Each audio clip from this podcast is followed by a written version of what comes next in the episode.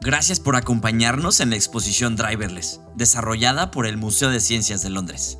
La exposición discute la enorme cantidad de investigación, pruebas y desarrollo tecnológico que se encuentra en los vehículos autónomos experimentales en las calles de nuestras ciudades, cielos y mares, siempre impulsados por inteligencia artificial. Los tecnólogos detrás de este desarrollo proponen que puedan transportarnos alrededor de la ciudad, nos ayudan a cultivar comida y por supuesto entregar paquetes en la puerta de tu casa. Además, consideran que pueden ayudarnos en temas de seguridad y vigilancia del entorno e incluso salvar vidas. El diseño propone que puedan alcanzar un alto nivel de eficiencia realizando tareas especializadas en ambientes muy específicos, que puedan incluso superar la habilidad humana. Pero todavía no están completamente listos para tomar el control total. Entrenar a la inteligencia artificial en control para que interactúe con nosotros de manera segura en nuestro mundo complejo e impredecible es todavía un desafío significativo. Decidir cómo y si se deberían de usar o no es otro reto pendiente. En la exposición encontrarás cuatro núcleos temáticos. ¿Qué son los vehículos autónomos? Y algunos proyectos actuales para su acción en aire, tierra y agua. Los vehículos con conducción autónoma, también conocidos como vehículos autónomos, coches robóticos o vehículos sin conductor, han pasado a ocupar los primeros puestos de la investigación sobre movilidad y vienen impulsando una euforia sobre su posibilidad inmediata que resalta en una enorme cantidad de medios. Algunas personas veían los coches autónomos circulando en unos pocos años, ocupando el lugar de los coches tradicionales. Sin embargo, hoy analizamos la tecnología desde una perspectiva más realista sin duda, los vehículos con conducción autónoma pueden superar ciertas situaciones de tráfico por sí mismo, por lo que tienen campos de aplicación muy útiles. No obstante, casi todos los expertos están de acuerdo que en determinadas situaciones de tráfico, y tanto en el mantenimiento como en la supervisión de los vehículos, seguirá siendo necesaria la presencia humana durante mucho tiempo. Además, la conducción autónoma no se puede emplear en todos los ámbitos. La palabra autónoma deriva del griego y se puede traducir como que trabaja por cuenta propia o es autosuficiente. Si lo analizas un poco, un vehículo no circula por cuenta propia en el, en el modo de la conducción autónoma. El vehículo es guiado por un código informático en el que ciertos programadores han determinado con antelación las reacciones del vehículo. Es decir, que en el modo de circulación autónoma las reacciones del vehículo vienen determinadas por el programa y no tanto por el conductor.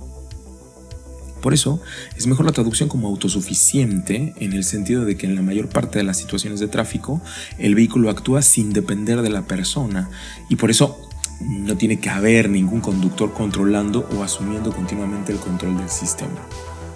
Ahora, eso no excluye que una persona apague la función autónoma y conduzca el vehículo en cualquier momento.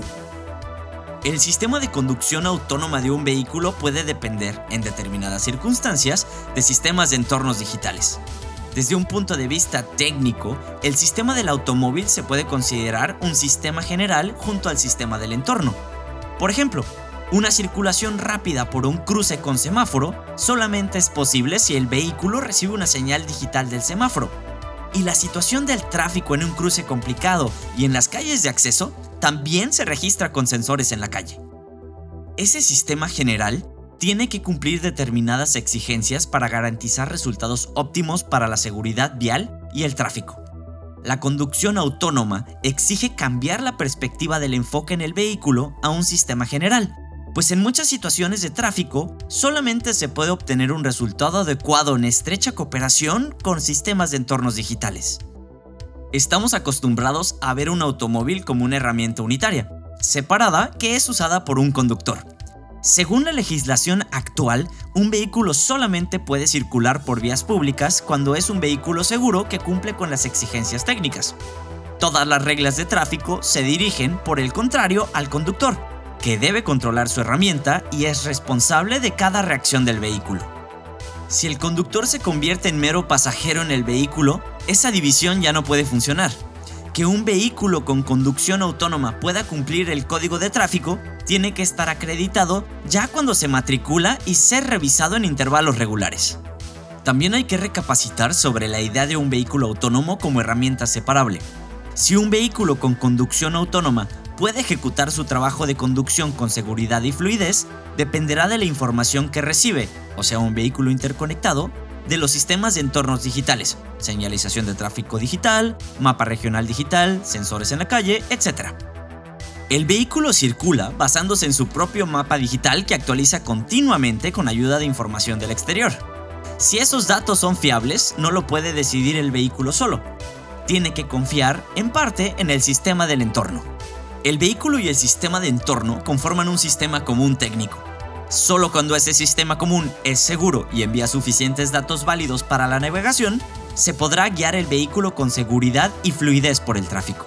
Mientras en la discusión se emplea una gran variedad de conceptos para describir los vehículos automatizados y sus funciones, aquí vamos a diferenciar por similitud, con la diferenciación jurídica necesaria, entre los vehículos con conducción manual, automatizada y autónoma. Se trata de tres modos de conducción diferentes con requisitos legislativos y técnicos. Un vehículo puede tener tanto una conducción manual como automatizada o incluso autónoma. Como vehículos con conducción automatizada se denominan aquellos donde el conductor, tras activar el modo de conducción automatizada, puede desentenderse del tráfico y el control del vehículo, pero para el sistema sigue siendo responsable tanto a nivel de respaldo como esencialmente un punto de referencia legal. Así, en la conducción automatizada, el conductor se puede desentender del tráfico y la dirección del vehículo durante la conducción, pero esta persona debe permanecer siempre atenta y dispuesta a asumir la dirección del vehículo. Sigue siendo responsable, al igual que un conductor convencional, y el destinatario de todas las disposiciones del código de circulación también durante la conducción automatizada. Si el conductor detecta que su vehículo incumple la legislación vigente durante la conducción automatizada, está obligado a desactivar el sistema. El mayor reto para los diseñadores de estos vehículos es, por eso, mantener y controlar continuamente la atención del conductor, pues sigue siendo indispensable para el sistema. Lo interesante de la disposición alemana, por ejemplo, es que el legislador exige que el vehículo tiene que cumplir en todo momento las normas de tráfico dirigidas a la conducción. Por otro lado, en la aeronáutica, la automatización está ligada a exigencias cada vez más estrictas a la formación de los dos pilotos, de presencia obligatoria, en cada aeronave comercial. Ambos se supervisan mutuamente. Un desarrollo similar para el tráfico individual motorizado sobre carretera es imposible, las exigencias de adquisición de un permiso de conducir ya no se pueden restringir más. Especialmente por el sentido social de la movilidad para todos. La conducción autónoma se caracteriza porque el conductor durante la circulación no está disponible como respaldo ni punto de referencia esencial para la responsabilidad.